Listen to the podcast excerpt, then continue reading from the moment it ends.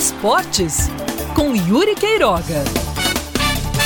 Bora de novidade? Os times que disputam o Campeonato Potiguar levantaram a hipótese de, em caso de decreto de restrições em vigor no Rio Grande do Norte, continuar a suspender os jogos no estado, transferirem as partidas da competição aqui para Paraíba tal qual vai acontecer com os jogos do Campeonato Paulista e também da Copa do Brasil, se concentrando no Rio de Janeiro, não na capital, mas em cidades como Volta Redonda, que nesta terça recebe uma rodada dupla com São Bento de Sorocaba e Palmeiras e Mirassol e Corinthians. Ontem, em entrevista a uma emissora de rádio aqui de João Pessoa, a presidente da Federação Paraibana de Futebol, Michele Ramalho, disse que ainda não foi comunicada de nada, mas que se houver esses jogos, só até dia 31 de março, porque de abril em diante os estádios vão ficar reservados somente para o Campeonato Paraibano e para as partidas dos paraibanos em competições nacionais. Aceite a FPF receber jogos do Potiguar por aqui ou não, o fato de não haver uma unidade em relação às medidas de isolamento e às táticas de enfrentamento ao coronavírus entre os estados da federação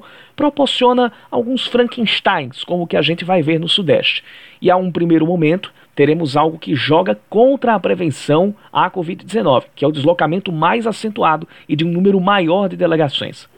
Você pode dizer que todo mundo é testado diariamente, que só se entra cumprindo rigidamente os protocolos, mas isso ainda não deixa ninguém 100% imune ao contágio. E eu não preciso ir muito longe para exemplificar. Do retorno ano passado, com os surtos que afetaram Goiás, CSA e Imperatriz, até os meninos da Peri Lima neste ano, estão exemplos de que o futebol não é um ambiente 100% controlado. Aliás, nenhum esporte é. A liga que mais se aproximou disso foi a NBA com a bolha da Flórida chegou muito perto da perfeição a partir do momento em que promoveu deslocamento nenhum entre cidades. Mas ainda teve lá os seus casos, claro, muito mais motivados por deslizes de jogadores do que propriamente de falha de organização da liga.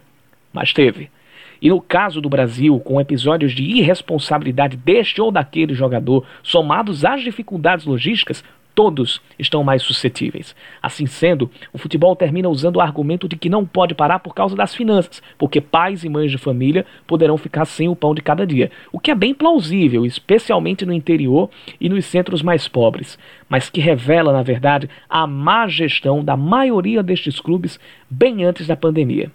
No fim de tudo isso, chegamos a uma conta que talvez nunca bata o futebol tenta ser uma espécie de ilha em relação ao caos sanitário e econômico que o Brasil vive, quando a maioria de seus integrantes não conseguia fechar as próprias contas e agora que não vão conseguir fechar mesmo. Meus dois maiores medos são de mais surtos de Covid-19 entre jogadores, técnicos e outros envolvidos com o futebol e o fechamento de times por causa da falta de recursos, o que vai gerar ainda mais desemprego. E o meu temor é que as duas coisas aconteçam ao mesmo tempo.